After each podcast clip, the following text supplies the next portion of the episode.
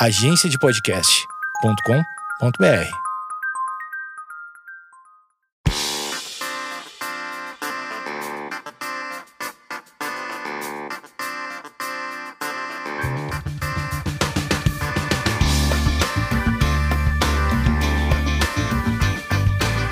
Esquizofrenóias no ar e essa semana eu recebo a musa de Osasco, ela adora ser chamada assim, ela, Gabi Lopes. Musa de Osasco é genial.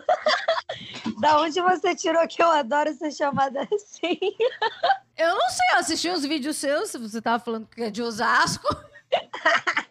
Eu tô brincando, amiga. Eu amo a minha cidade. Eu nasci e morei lá até os 18. E hoje eu tô de volta porque eu tô ficando lá com a minha mãe também. Arrasou. A Gabi, ela é muito conhecida na internet e, pra quem não sabe, ela estava em- no, no reality da Anitta. É, foi o último, a última aparição polêmica dela. Como é que era o nome? Ilhados, né?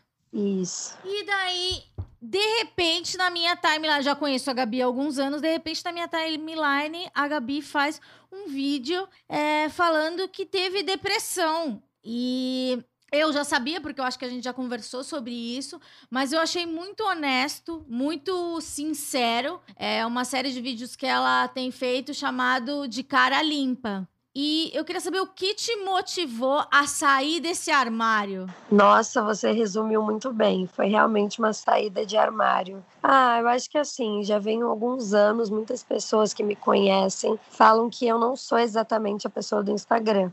E aí isso sempre me incomodou muito, porque eu nunca foi algo proposital, assim, na verdade, eu sempre busco ser verdadeira, sincera. Então eu também queria ser assim na rede social, eu não estava entendendo o que estava acontecendo. E aí, depois de longos estudos e né, eu atendo padrão de beleza, querendo ou não, eu entrei para aquele hub de blogueiras do início, que a gente aparentava aquela vida perfeita, mas a realidade sempre foi muito diferente disso. E então eu realmente acho que foi um amadurecimento, sabe, Amanda? Você me conhece há muitos anos, a gente sempre trocou bastante ideia por WhatsApp. E você sabe disso, assim, a gente tem uma construção de carreira também há muitos anos, então isso traz amadurecimento. E também acho que os 26 anos, né, quase 27, quase 30. E aí eu realmente senti que eu realmente passei a enxergar o que as pessoas falavam, que eu não era aquela pessoa. E eu olhava os meus stories e eu não era mesmo. Eu não contei quando eu estava de... quando eu estava com depressão, eu não contei quando eu tive relacionamento abusivo. Na verdade, eu não me abria nada, assim, eu escondia, além de pessoas próximas, na rede social. E aí o mais difícil foi tentar entender por que, que eu escondia. E aí eu acho que foi muito por conta de medo, sabe? Eu tinha medo do que as pessoas iam falar. Até mesmo as pessoas próximas, você tinha medo que os próximos iam falar? Tinha, tinha medo porque quando eu comecei a falar um pouco, que eu falava para um amigo ou outra, a pessoa ficava, ah, mas é possível que você está com depressão. Não, mas ai, não é bem assim. Acho que você é meio dramática. Eu sempre fui meio dramática mesmo. sou atriz, né? Eu venho da escola do drama mesmo. Então as pessoas diminuíam as minhas dores, inferiorizavam os problemas. Então eu demorei muito para realmente entender que eu tinha problemas e que eu tinha que pedir ajuda para resolver. E aí eu fiz terapia, eu fiz muita terapia alternativa também, é, reiki, tata healing, eu fiz muita coisa para ressignificar coisas do passado. Desde criança, assim, eu sofri também com muito acidente, passava por muito acidente, daí, tipo, Acidente? é, acidentes físicos mesmo, tipo carro, atropelamento, assalto. Tipo, sei lá, tem gente que nunca foi assaltada na vida, foi assaltada sete vezes. Aí já sofri invasão de casa, tipo, umas coisas que, tipo, quando as pessoas passam, elas entendem, aquilo te traumatiza. Porque você começa a acreditar que o mundo é aquilo. Você é assaltado uma vez, você acha que você vai ser assaltada sempre. E aí eu acabava sendo muito assaltada, assim, não sei se eu atraía também, porque eu tinha muito medo. E eu sempre fui uma criança muito sozinha, meus pais sempre trabalharam muito, é, eu sempre fui rodeada de pessoas, porque eu sou comunicativa, mas não necessariamente eram pessoas que eu podia confiar, e eu ia lá e confiava, porque ingênua também. então eu fui passando por muita coisa, essas coisas vão deixando traumas na gente, vão deixando manchas, você para de confiar nas pessoas. Então, eu acho que uma série de fatores para eu não me abrir, mas muito feliz que agora eu estou nesse momento de ressignificação. E mais do que abrir, assim, eu estou curando essas coisas dentro de mim. Porque quando você fala sobre, principalmente a depressão em si, você gera uma cura para você. Quando você fala sobre um assunto que te machuca, auto, automaticamente ele está te curando, entende? Então é importante falar sobre. E aí o que é... mais me motivou a fazer também, só para concluir, aquelas que tá. nunca perguntam apresentadora, é o que me motivou também é que eu quero muito que as pessoas façam isso, que elas Sim. se curem através de diálogos, porque eu sinto que isso é poderoso e isso não necessariamente custa algum dinheiro, sabe? Você vai lá e se abre. Eu acho que isso começa já é um processo da cura, né? Sim, é, você falou uma coisa que você não, tentava até falar com os amigos seus e daí eles falavam: "Imagina, nada a ver, você tão feliz, tão alegre. Se você fosse sua amiga e você contasse agora é, sobre é, o que você passou ou o que é, naquela época. Como você gostaria de ser recebida? Bom, a pessoa que eu sou hoje é uma pessoa que estuda esses problemas problemas e eu não sei, não quero chamar de problemas exatamente, mas doenças mentais, enfim. Então, hoje, quando uma amiga, inclusive aconteceu recente, vem conversar comigo, fala que está se sentindo estranha, muito irritada, com muito sono, com vontade de não fazer nada, eu sempre faço perguntas. Tipo, mas como você está se sentindo? Explica melhor. Mas você já procurou ajuda de alguém? Você se conhece? Você é sempre assim ou você está sentindo que é uma fase, é um momento? e você acha que isso aconteceu por algum motivo, eu estimulo o diálogo. Esses dias uma amiga chegou para mim, ela falou, falou no final, ela falou: "Eu acho que eu tô com depressão, porque eu nunca fui assim". Tipo, ela já, e aí eu me arrepiei, eu falei: "Cara, ela tá sentindo que ela tá. Como eu vou falar para ela não, deve ser bobeira, é impossível, uhum. sabe?". Eu olhei para ela e falei: "Vai procurar uma ajuda". É, eu expliquei minha depressão, falei para ela fazer exames hormonais. Então eu acho que tem que ter, eu acho que hoje a gente está vivendo uma pandemia para começar e tá tudo muito difícil, era do cancelamento, todo mundo desnorteado, todo mundo com medo, medo da política, medo do outro, medo do julgamento. Eu acho que a gente já precisa vir mais carinhoso, de pronto, assim, com qualquer um que pediu pedir um carinho, sabe? Que pedir para estender a mão, porque basicamente quando a pessoa desabafa, ela tá te pedindo uma ajuda, nem que seja para ouvir. Ouvir hoje é muito valioso também. Então, eu acho que a gente tem que receber todo mundo já com carinho, com preparo, com cuidado, porque tá todo mundo mal. Acho que a gente tem que pegar leve, sabe? E você sente que depois que você assumiu, saiu desse armário, é, muita gente te procurou e, e, e, falou da importância de você se abrir para ela, para o outro, porque é isso, né? Porque eu acho que isso encoraja as pessoas a, a, a sei lá, perceber que não estão sozinhas, né? Porque a gente ter depressão eh, são sentimentos. Eh, você falou no vídeo, eu acho, achei maravilhoso, porque é realmente assim que eu me sentia. Que às vezes nem é tristeza, é uma ausência de sentimento total. E você acha que, que as pessoas elas te procuraram para dizer obrigada? Como é que foi essa recepção? Manda, eu acabei de lembrar que quando você teve depressão a gente conversava muito. Sim. Acabei de lembrar que a gente se dava essa força aí. Então, cara, o que, que aconteceu? Quando eu postei o vídeo, muitas pessoas confundiram, acharam que eu ainda tinha depressão.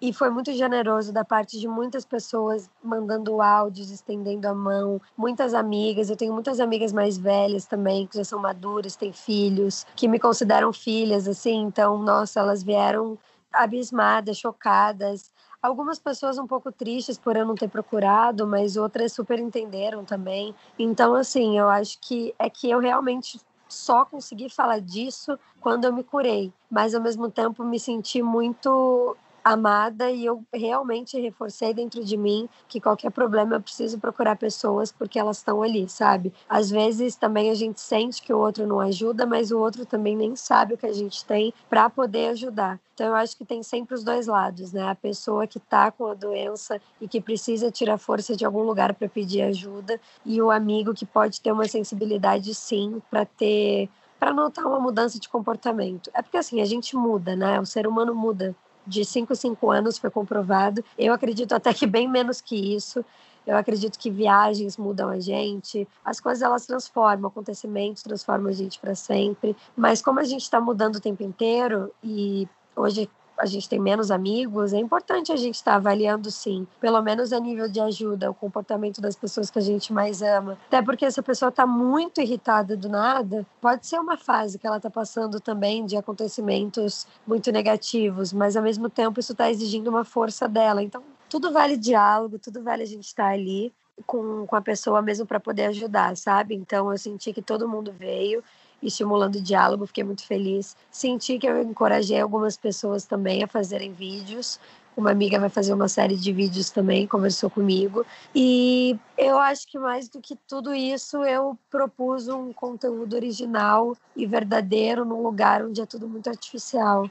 Então, eu sinto que a gente tem que ir quebrando esse lugar do Instagram e das redes sociais em geral. Então, cada vez que a gente pode fazer isso, eu sinto que a gente está contribuindo, sabe? É, você, no vídeo, você fala que foi em 2018, você estava na fila do banheiro de um ônibus voltando para São Paulo e você começou a chorar. Antes disso, você já notava algum, alguma diferença de comportamento? Eu senti que eu estava vindo muito irritada e eu sempre fui uma pessoa conhecida por ser muito calma. Então não estava fazendo sentido, Manda. Tipo, eu falava quem é essa? E aí brigando com pessoas que eu amo, muito próximas. Aí eu comecei a reparar que eu estava ficando sem rede de apoio. Aí eu fui fazer uma viagem para o Rio e tudo deu errado. E mais do que tudo dar errado, olha como eu falo, né? eu percebi que tudo deu errado, ou seja, minha ótica já estava negativa um ponto de eu interpretar tudo como errado, um atraso como a gota d'água, um não uhum. como, sabe? Quando a gente está bem com aquele fio desencapado, era isso que eu sentia, tudo estava dando choque. E aí eu não chorei, na verdade. Tipo, juro, eu explico isso mais ou menos como um fenômeno do corpo humano. Começaram a escorrer lágrimas no meu olho e eu estava só na fila do banheiro. Tipo assim, eu não estava pensando em coisas, eu não estava triste. Eu estava voltando para minha casa de uma viagem que estava ruim então, assim, eu não vi a hora de voltar, teoricamente eu estava feliz. Então foi muito esquisito mesmo, começou a escorrer lágrima. Eu falei, gente, por que, que eu tô chorando? Foi a primeira coisa que bateu em mim. Pera, mas por que, que eu tô chorando? O que, que tá acontecendo aqui? E aí foi meio que um choque para mim. E aí, enfim, a semana inteira, aí primeiro eu comecei a não ter vontade de fazer nada. Eu sou uma pessoa extremamente proativa, frita. Amanda, tipo, eu marco 50 coisas em um dia, nem sei porque que eu faço isso comigo mesma. Você dá conta ou você desmarca? Eu faço da conta, mas às vezes eu desmarco, como já desmarquei com você aqui uma vez e você sabe. Ah, mas foi, foi uma ocasião especial e não teve problema nenhum. Bad, é, foi realmente um dia de bad. Mas assim, às vezes eu desmarco, assim, porque eu acho que eu vou dar conta e realmente, humanamente, eu não dou mas eu tenho ficado mais easygoing ultimamente, mas realmente, sabe, eu sou muito frita e aí eu fiquei meio parada, aí eu comecei a estranhar, daí quando eu fico parada, eu me sinto inútil, aí vai para essa crença, aí eu comecei a me sentir inútil, não queria fazer nada. Aí eu comecei a não querer tomar banho, que é uma coisa que eu gosto muito. Eu falei, gente, peraí. Daí, peraí, você voltou para casa e daí aquele choro foi um divisor de águas. Foi, foi ali que eu acho que os hormônios já estavam uma bagunça e já tava vindo porque tem crise de choro, né? Quando você tá quimicamente esquisito. Uhum. Uma série de coisas, assim, quando seus hormônios estão bagunçados. Tem muitas reações. E eu acho que aquilo foi um, um sinal para mim para fazer o exame. E dali para os exames eu levei cinco meses. Então, peraí. Eu, no vídeo você fala que a tua mãe falou: Filha, eu acho que você tá com depressão, tá parecendo uma coisa que eu já senti. Três meses, assim, para minha mãe tá, falar. Tá, mas três meses de total tristeza, vontade de fazer nada, agressividade, irritabilidade. É, eu não tinha agressividade. Tipo assim, eu não brigava muito com as pessoas. Isso era mais lá no início. Aí uhum. deu depressão, realmente. Eu comecei a entrar para aquele estágio do fundo do poço, que eu não tenho outro nome para dar, porque foi assim: perdi a vontade de tomar banho, perdi a vontade de comer. Aí as pessoas, aí eu tinha um amigo que morava comigo. Aí ele ia lá para me animar. Ele falava, vai, eu vou pedir aquela comida que você gosta, o capop chicken. Aí eu falava, ah, sei lá. Aí ele, como assim, sei lá? Você adora essa comida. Aí eu, tá bom, então faz isso. Aí ele, que isso? Tipo, sabe assim, era uma falta de vontade até de viver. E daí você se sentia cobrada porque você não estava feliz por, por causa da comida? Você falava assim, quero, eu quero, quero ter, ser a velha Gabi muito cobrada, quero ser a velha Gabi o tempo inteiro. Será que eu nunca mais vou ser a velha Gabi? Aí eu uhum. namorava, daí, tipo assim, era uma situação muito complexa, porque eu não queria ver a cara do namorado, era uma pessoa super boazinha, sabe? Tipo assim, eu sei que não tinha nada a ver com a pessoa, era completamente a crise. E aí eu lembro que quando foi era 2009 isso, porque eu fiquei mal, era final de 2018. Então era tipo maio de 2019, eu muito zoada. tendo crise assim de choro. Aí eu comecei a chorar no meio da noite, eu queria minha mãe. Uhum. Era uma sensação de que eu queria meu pai. Daí isso é sinal de criança interior. Eu tava total voltada para minha criança, assim, tipo, bem criança mimada. Sim. Não sobre mimada de dinheiro, qualquer coisa assim. Mimada, tipo, você quer isso? Ah, não quero. De proteção. Não quero fazer, não quero. Negava tudo.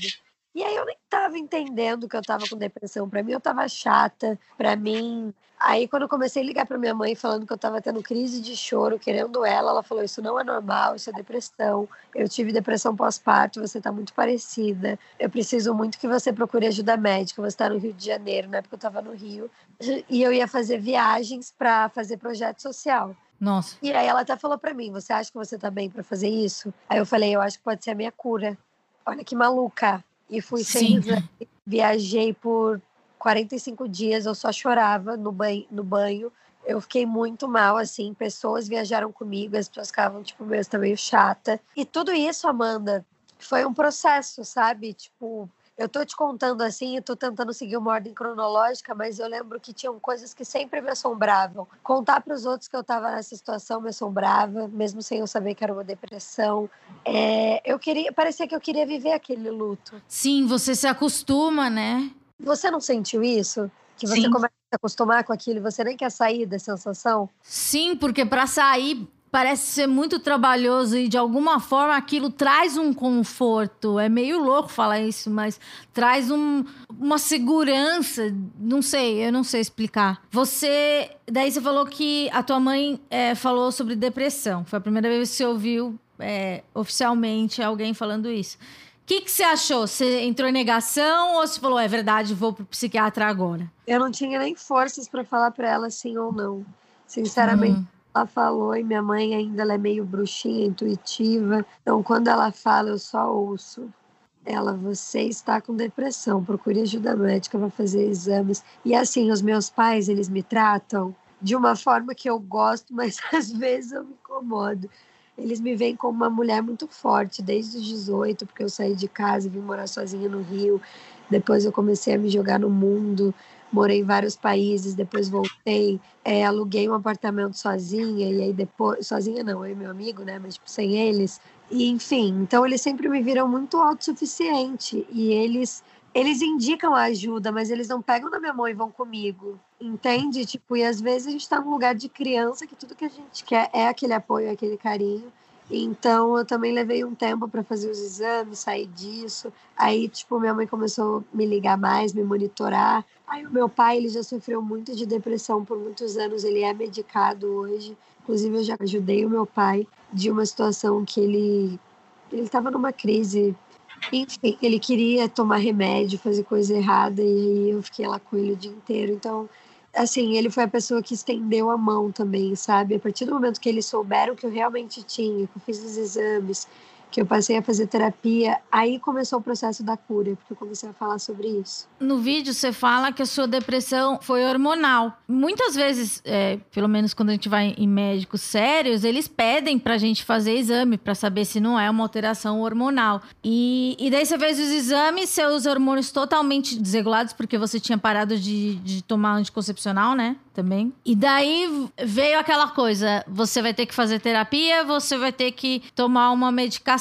Como é que você recebeu também? Então, eu não. Eu sou meio polêmica para falar desse assunto, porque eu sou muito naturalista, assim. Eu não sou uhum.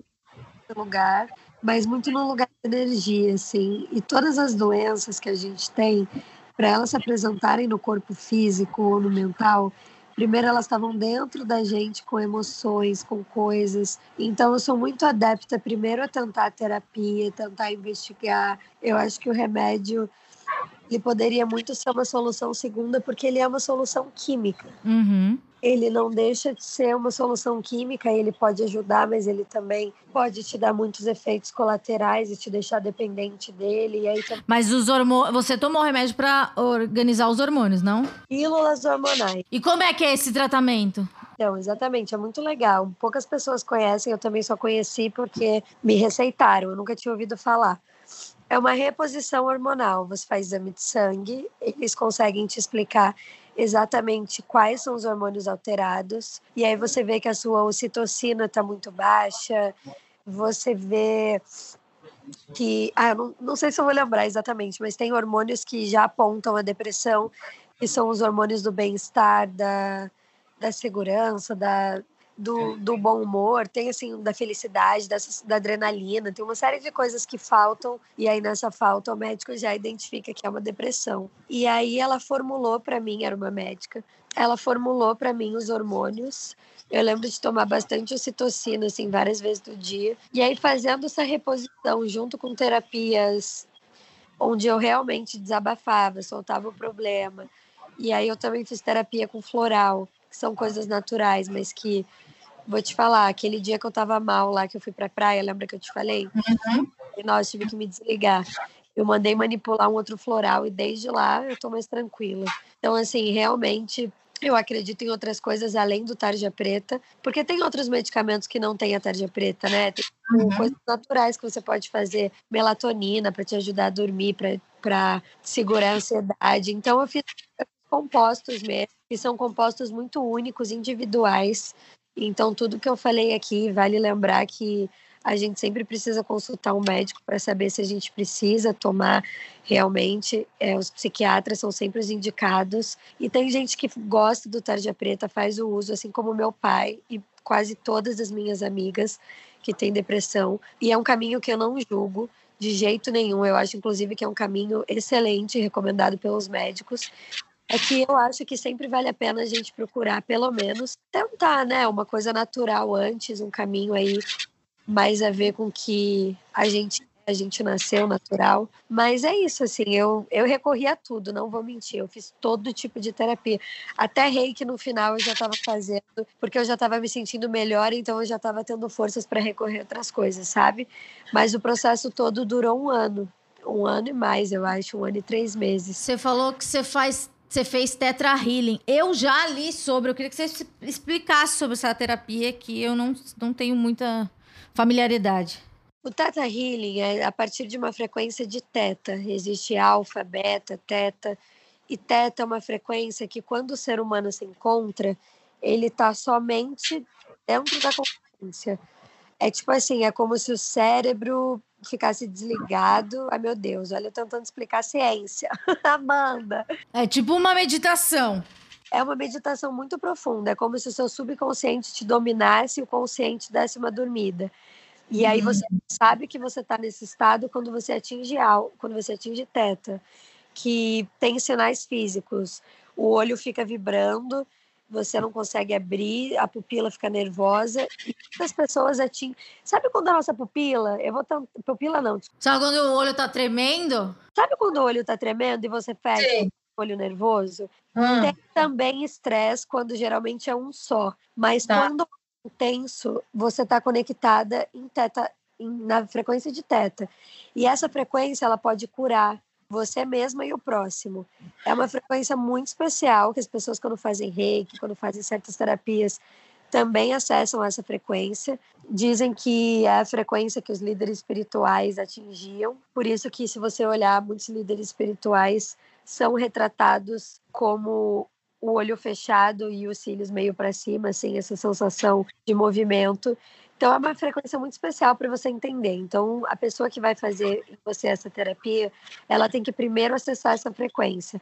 Assim que ela acessa, você fecha o olho. E assim, juro por Deus, é, leva um tempinho, mas você chega. Teve vezes que eu já fechei o olho já em teta, que eu falei, Senhor, tá, tá tremendo demais, não vou conseguir nem ficar fechado. Teve vezes que eu demorei um pouco mais, depois eu comecei a acessar. Tem outras frequências também que você acessa da Terra, que é muito doido, assim, a Kundalini, que o seu corpo inteiro começa a tremer. Eu já fiz várias sessões, eu já vi várias pessoas, presenciei muita cura, assim. Então, meus olhos já viram muitas coisas, por isso eu acredito também. Mas basicamente é isso: você fecha o olho, dá a mão para terapeuta, as duas pessoas em teta, e você começa a acessar o seu subconsciente. Então, naturalmente, você guia a sessão.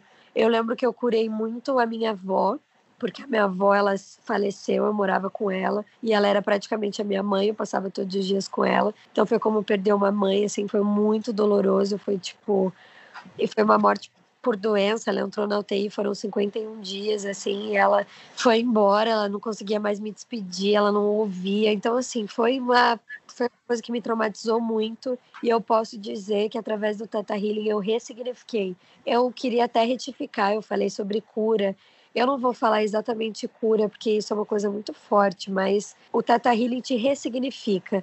Você acessa cenas. Para você entender, eu não sei como bate em outras pessoas, tá? Porque eu sou uma pessoa sensível, eu acredito muito e eu tive muitas experiências, mas eu vi. Eu vi cenas, eu vi pessoas, as pessoas falavam comigo. E eu também sou meio cética ao mesmo tempo, então eu fico testando a terapeuta. Eu fico... Ah, você faz tipo um, um desafio, é um, um tipo um aprendiz, né? É tipo um aprendiz. Eu fico assim, você tá vendo, mas o que que você tá vendo exatamente? Aí ela fala, bate com o que eu tô vendo, então eu acredito. Ah, chega nesse nível? Não hoje em dia, que eu acredito mais e mais, mas no início, quando eu conheci as terapias, obviamente. E eu, eu vou falar que eu aconselho as pessoas a fazerem isso, tá? A gente tem que acreditar duvidando. Uhum. Investigar, assim. Então, é investigável para ver se. Porque o Tata Healing é muito poderoso, você tá ali vendo coisas da sua vida na sua frente. Então eu realmente ficava, peraí, deixa eu ver se eu estou vendo mesmo, se a pessoa está vendo mesmo. Então, Tata Healing foi muito poderoso para ressignificar uma série de coisas que eu não vou me abrir, que foram coisas que eu passei muito pesadas. E depois de começar a fazer essas terapias, eu vou te falar que eu abri mais o meu consciente e eu subconsciente e eu passei a ver coisas que eu passei que eu nem sabia. E eu fiquei chocada com esse processo. Então você ficou mais sensível.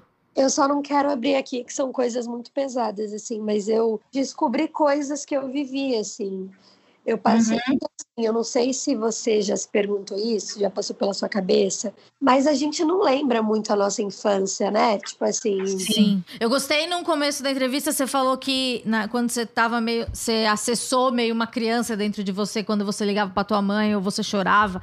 Isso mostra um, tipo, um, um nível de autoconhecimento que você chegou agora. Agora não, mas assim, depois desses tratamentos, né? Porque quando você ligava pra tua mãe chorando, você não sabia que você tava ali no, no estágio infantil. Ou já sabia? Claro que não. Eu ligava igual uma criança mesmo. Eu só consigo falar para você porque eu tô vendo de fora. Mas era assim, uma coisa ridícula. Eu ligar, vou falar ridícula assim, porque é assim, era um de verdade, gente, era um nível exagerado. Eu estava fora de mim. É, vou até abrir uma coisa para você aqui. Assim, eu tive tentativa de suicídio. Eu não quis falar isso no meu vídeo, porque eu acho que pode gerar uma série de uma série de julgamentos de novo. Eu acho que é um assunto muito delicado, mas me abrindo para você, que é uma pessoa que eu conheço, e podcast, que é um lugar que eu sinto que as pessoas vêm buscar informação porque elas estão precisando daquilo. Então, assim, até tentativa de suicídio, assim. E antes da tentativa de suicídio, eu tinha muita vontade de morrer, eu sentia muita vontade de ir embora. Eu não queria mais estar nessa experiência, assim. Esse, esse pensamento é uma das coisas mais perturbadoras, né? Tipo, é, perturbadoras. Tipo, você tá. É, você não quer estar aqui, né? É meio que isso, tipo, ou tipo, se eu não estiver mais aqui, não vai fazer a menor diferença. Exatamente essa frase que eu falava pro meu pai todos os dias, Amanda.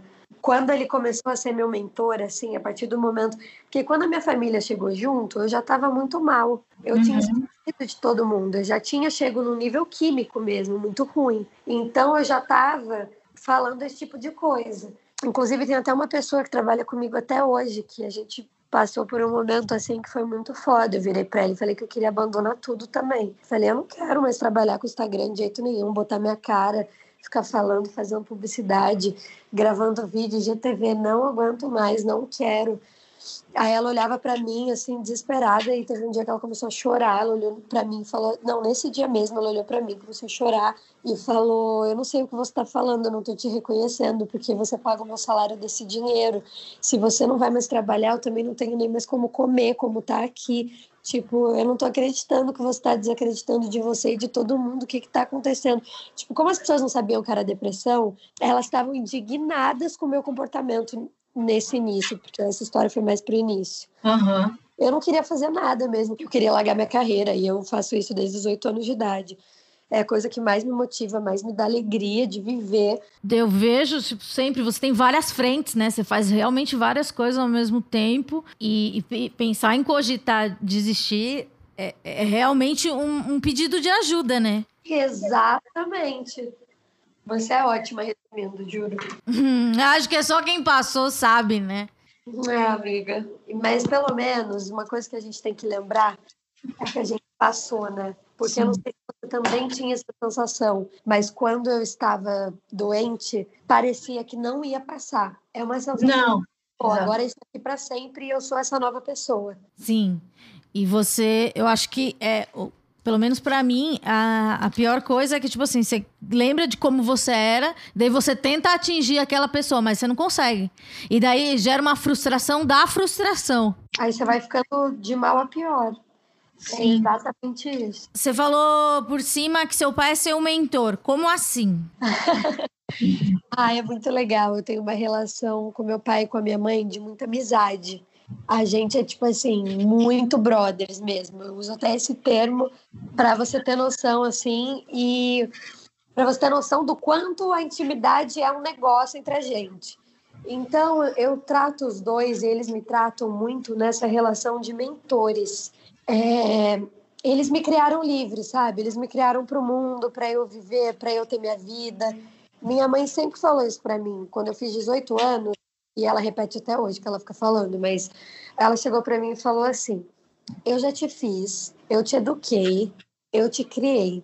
Eu já te ensinei o que é certo e errado, e eu já te ensinei que é você que escolhe. Aí ela até fala umas coisas tipo: Você quer fazer, você quer ir lá e usar tal droga? Você vai lá e faz isso. Eu já te falei que você não tem que fazer, que não é legal, mas agora você é adulta, então é sobre você. Então eles meio que me deram um aval de, do controle da minha vida, o que eu acho muito legal que eles fizeram, mas eles acompanham todos os meus passos.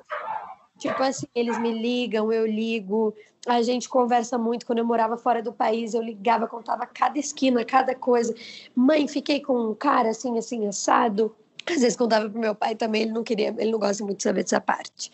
Mas eles são mentores nesse sentido, entende? Eles são meus grandes amigos e assim, eu não posso reclamar, sabe? Eu tenho uma rede de apoio, uma rede familiar muito foda. Eu acho que assim, muitas pessoas também têm isso e não reconhecem, e eu também não reconhecia. Eu vou até falar uma coisa aqui que, por favor, gente, assim, não interpretem mal, mas é muito real sobre a minha experiência com a doença. A depressão me tornou mais forte, sem dúvidas. Ela me fez me aproximar das pessoas que realmente me amavam.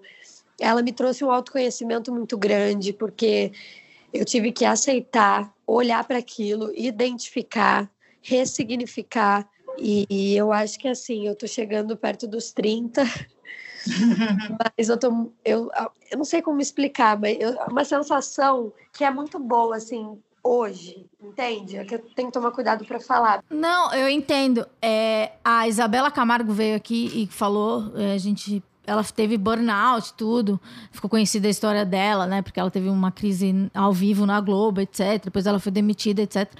E ela fala uma frase é, muito emblemática que eu acho que, que você vai entender e é realmente o que você quis dizer. A depressão, ela não, ou o burnout, ou uh, o transtorno de ansiedade, ele não é, é, eles não são um fim, eles são apenas um freio para a gente olhar para a gente e, e, part, e, e começar é, a partir da onde a gente parou, né? O que, que você acha? Nossa, achei genial. Achei que é, é exatamente isso. E aí, se eu olhar realmente para minha vida e eu ver o que eu estava fazendo quando deu a depressão, eu estava trabalhando com muitas coisas. Tipo assim, hoje, com 27 anos, eu ter várias frentes de trabalho, fazer tudo isso, tudo bem, eu tenho uma equipe, eu tenho uma equipe para cada coisa diferente, mas naquela época era eu sozinha. Realmente eu fazia muita coisa. E, e eu sinto que a depressão, ela foi hormonal porque foi constatada. Uhum. Mas eu sinto que a Gabi daquela época também estava pedindo um arrego já, entendeu? E aí eu acho que foi tudo meio junto porque eu estava com uma, uma atividade cerebral intensa, tipo assim, sabe, pensando o dia inteiro, fazendo, se movimentando, muito imperativa. Você dormia? Porque a minha preocupação mais da vida é dormir. Você conseguia dormir? Muito, eu durmo muito. Isso aí. Sério? Dormir Sonho. e, fazer cocô. eu posso estar com qualquer coisa, entendeu? Mas eu sei que isso aí tá sempre tudo ok. Ai, que sonho! Eu amo sonhar, Amanda. Eu amo sonhar. Eu lembro de vários sonhos quando eu acordo, eu fico interpretando. Eu Para mim, dormir é um momento de diversão, porque eu sei que eu vou descansar e vou acordar cheia de insights. Hoje em dia, como é que você tá? Você faz terapia? Vai pra praia? Porque contemplar a natureza é terapêutico. Pode ser que não seja para todo mundo, mas eu, pelo menos, se eu vou numa cachoeira, eu me transformo em outra pessoa. Você sabe que é sim para todo mundo? As pessoas ah, é? Viram ainda? É, isso aí já é comprovado também. Inclusive, existe uma doença nova que eu acho até importante você falar daqui também, que é o déficit de natureza. Uau! É, muitas crianças sofrem com isso. Não tem o déficit de atenção? Então, o déficit uhum. de natureza, o que, que acontece? Estão formando novas crianças. Essas crianças que não têm contato nenhum com o pé no chão, é, com natureza, não é tipo só olhar da janela do carro, ter contato mesmo. E aí eu vi até um médico especialista falando o que você pode fazer para curar seu filho, seu filho, que geralmente dá em criança. Mas é um transtorno pela criança não crescer com natureza e, tipo, não ter nenhum acesso, ela, é, deixa eu lembrar, é que causa muitas coisas, tá? Causa, tipo assim, estresse, depressão, ansiedade. É, tipo, é um transtorno que causa todos os outros. Então, muitas pessoas podem ter outras coisas por conta de déficit de natureza. E aí, quando eu comecei, eu fiz até um comercial sobre isso, um vídeo, na época eu estava no Aprendiz, tive que fazer um puta de um estudo sobre isso. E eu fiquei chocada. Casos e casos no Brasil e de médicos mesmo identificando, tipo, aquela criança que realmente só fica dentro do apartamento, exatamente, todos os dias vai para a escola, a escola não tem verde, aí volta, aí vai para casa, sei lá, do pai, mas também é um prédio, sabe assim, tem zero contato. Isso é uhum. muito perigoso. Isso é muito perigoso mesmo, assim, tipo, e a gente está se descobrindo eu sinto que a gente está caminhando para um lugar de muito natural, sabe? Tipo, natural, assim, nesse sentido de autoconhecimento. A gente, ó, vou te falar um exemplo muito doido aqui, tá? Eu sou bem doidinha. Mas hoje, como que eu me cuido? Você perguntou como que eu tô hoje. Eu tô super bem.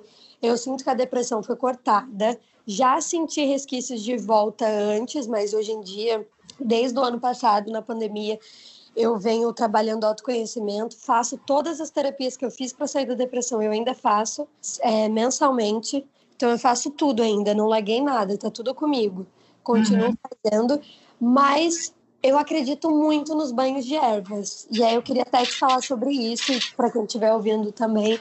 Gente, a natureza não é à toa que ela é tão especial, entendeu? Tipo assim, a gente precisa, não tô falando para ninguém é, para virar vegano, gente. Não, quando eu falo de natureza, não é só esse lugar. Eu tô falando principalmente do lugar de deixar a natureza cuidar da gente. Por exemplo, tem dia que eu acordo meio bad, mas não um dia ruim. Hum, é, não quando você acorda, daí acontece algo você fica bad. Tô falando que você acorda meio triste já.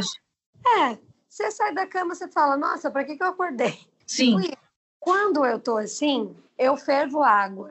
Aí eu coloco um punhado de sal grosso, que é para zerar toda a energia do meu corpo, ele zera boa e amar.